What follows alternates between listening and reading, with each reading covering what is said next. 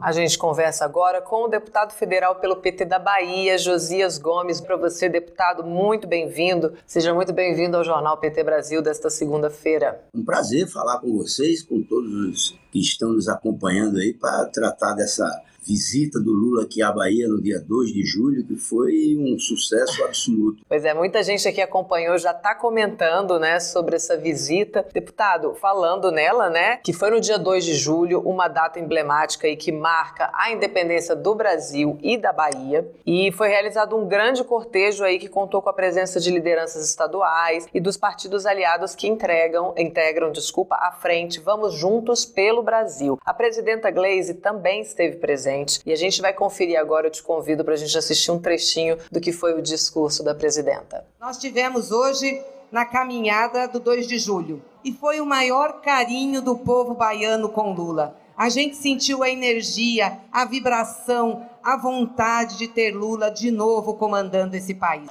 O Brasil não merece Bolsonaro.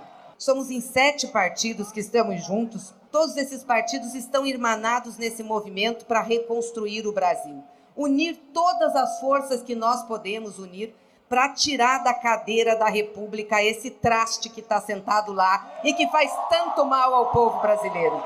Ele vai sair porque o povo brasileiro merece. Nós precisamos estar organizados, nós precisamos estar firmes na luta, nós precisamos criar os comitês populares de luta, nós precisamos conversar com as pessoas, nós precisamos nos organizar nas ruas e nas redes. Deputado, agora é com o senhor. Conta pra gente, o senhor que estava lá presente, pôde então. acompanhar esse clima, conta como é que foi esse encontro do povo baiano com o presidente Lula. Amanda, foi contagiante, porque veja, trata-se da mais importante data cívica da Bahia, que é o 2 de julho um momento, um momento em que, praticamente um ano depois, definitivamente se, se expulsam os portugueses que aqui na Bahia e alguns estados, Piauí, resistiam em querer é, saírem do país. Então essa data ela é muito celebrada pelos baianos. É uma data que estava é, impossibilitada de ser feito por conta da pandemia e esse ano desse retorno a presença de Lula foi um brilho à parte. Começou com o desfile, o cortejo, como a gente chama, lá na Liberdade. Ele desce, o cortejo desce ali todo. Quem conhece ou quem já acompanhou sabe que é um trecho muito sinuoso, nas ladeiras ali na Liberdade, o bairro onde nasceu o atual governador Rui Costa, e sai em, em, em direção ao Pelourinho. Mas foi ele caminhou ali cerca de 800 quilômetros, 800 metros, mas foi o suficiente para ver o quanto o povo baiano tem carinho pelo Lula. Foi uma coisa sensacional. Eu imagino que quem acompanhou pelo, pelas redes sociais pôde ver, a, aquela alegria. E olha que é, são, Amanda, ali é um milhão e tantas mil pessoas que desfilam no cortejo. E você perceber essa, essa empatia do público com Lula foi uma coisa fabulosa. E depois nós fomos para Fonte Nova. Que, e ó, para competir com o 2 de julho, na Bahia, só Lula, viu? Porque o baiano ele vai para o cortejo. E é um cortejo que termina aí por volta de uma hora da manhã, a primeira parte. Em seguida, tem a parte mais festiva. Com um detalhe: é uma comemoração cívica popular. Não tem desfile militar nesse 2 de julho no período da tarde, aí tem algumas atividades mais solenes, mais formais, mas essa parte da manhã é o povo quem celebra. Não tem manifestação mais é, simbólica do, da, com a participação popular que eu conheça como essa do 2 de julho. E o Lula foi, é, como a gente diz, foi longe, porque desafiou até a própria, o próprio cortejo fazendo um ato na, na Fonte Nova e que, de novo, uma multidão esteve lá para ouvi-lo, ouvir a Gleisi e tantas outras lideranças. Dois momentos diferentes mas todos carregados de muito simbolismo e de muita é, emotividade que eu vi ali na, estampado nos rostos, muito jovens, muitos estudantes, mulheres, olha, é uma coisa é, sensacional. Nós ficamos muito felizes com esse, esse momento de arrancada, não é, da campanha, porque é como se diz aqui na Bahia que a, as eleições, de fato, o teste de popularidade se dá ali no 2 de julho. É ali que a, a, a, se faz a medição da temperatura e do clima que vai é, acontecer na, na, na campanha.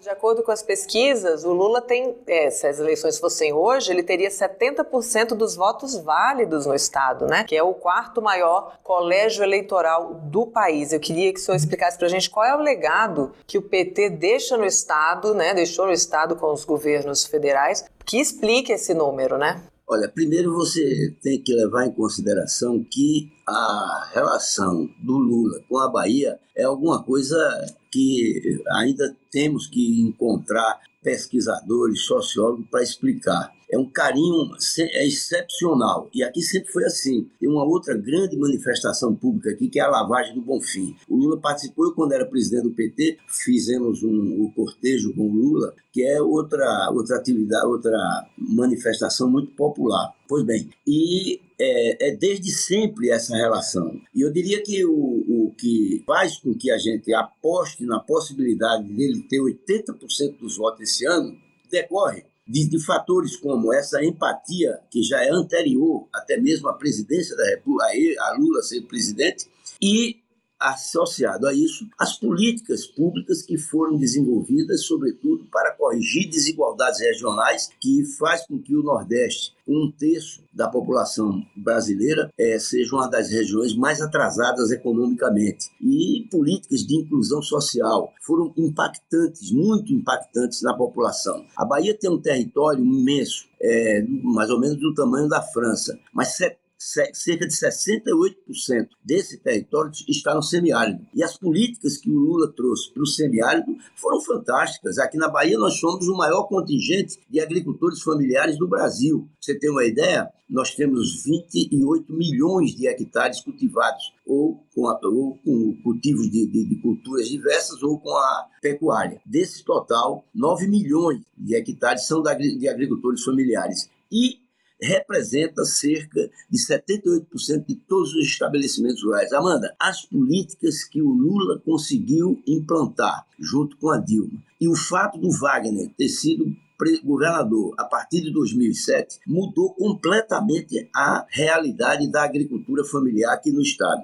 Sem contar que nós temos um estado dessa dimensão que eu falei, com apenas uma universidade federal e o Lula deixou com seis universidades federais na Bahia seis universidades. E olha que aqui é um estado, sobretudo a capital, muito negra, que o Recôncavo, sobretudo, e é a, o ProUni e as cotas, elas vieram num, horário, num momento oportuníssimo, onde a renda do agricultor, a renda do, do pequeno trabalhador, trabalhador, de um modo geral, cresceu e veio essa possibilidade da inclusão é, educativa com o ProUni e o, o, e o FIES liberando recursos para que as pessoas pudessem frequentar as universidades particulares, em razão de não termos universidade pública para que os. Então, essas políticas todas, associado a essa grande liderança do Lula na Bahia, permite-nos dizer que é um fenômeno que também ocorre em todo o Nordeste, mas a Bahia, em particular, é alguma coisa que eu diria que, como agrônomo, não vou ser capaz de fazer uma descrição que você me pediu, mas ainda assim acho que nós vamos ter que ver com os nossos sociólogos aí a razão de tanta de tão forte empatia. E olha que eu estou afirmando aqui, nós poderemos ter 80% dos votos da Bahia ao, ao Lula. Por quê? Porque também os nossos governos aqui o de Wagner e o de Rui, ele deu continuidade, o de Rui sobretudo, porque no caso de Wagner ele pegou ainda os governos de Lula e Dilma, e o, o, o Rui mal começou a governar, veio o golpe e ele teve que tocar esse governo sem recursos do governo federal algum para agricultura familiar, para nada. Não teve nenhum recurso do governo federal que viesse aqui. Sequer para aquelas tragédias das enchentes ele, ele colocou nenhum recurso. E esses governos nossos, eles conseguiram superar. Primeiro, a democracia no nosso estado foi fruto desses governos. E, e de mais a mais, todas as políticas na área de saúde, educação, na agricultura familiar foram é, fortes impulsionadores dos nossos dois governos governos, eleição nos primeiros, em todos os quatro, eh, as quatro eh, disputas e eleições de primeiro turno. Muito obrigada, deputado. Gostei muito dessa previsão aí dos 80% aí que o senhor acabou de dar. A gente vai trabalhar. Vamos continuar trabalhando para chegar nesse número aí. Foi muito bom conversar com o senhor, trazer um pouquinho aí desse clima que foi o dia de sábado, onde a gente acompanhou pela internet, mas conversar com quem estava presente dá outra noção, sem dúvidas, assim, do que, que foi esse reencontro do Lula com o povo baiano. Muito obrigada pela sua participação bom trabalho. Um grande abraço. Um abraço.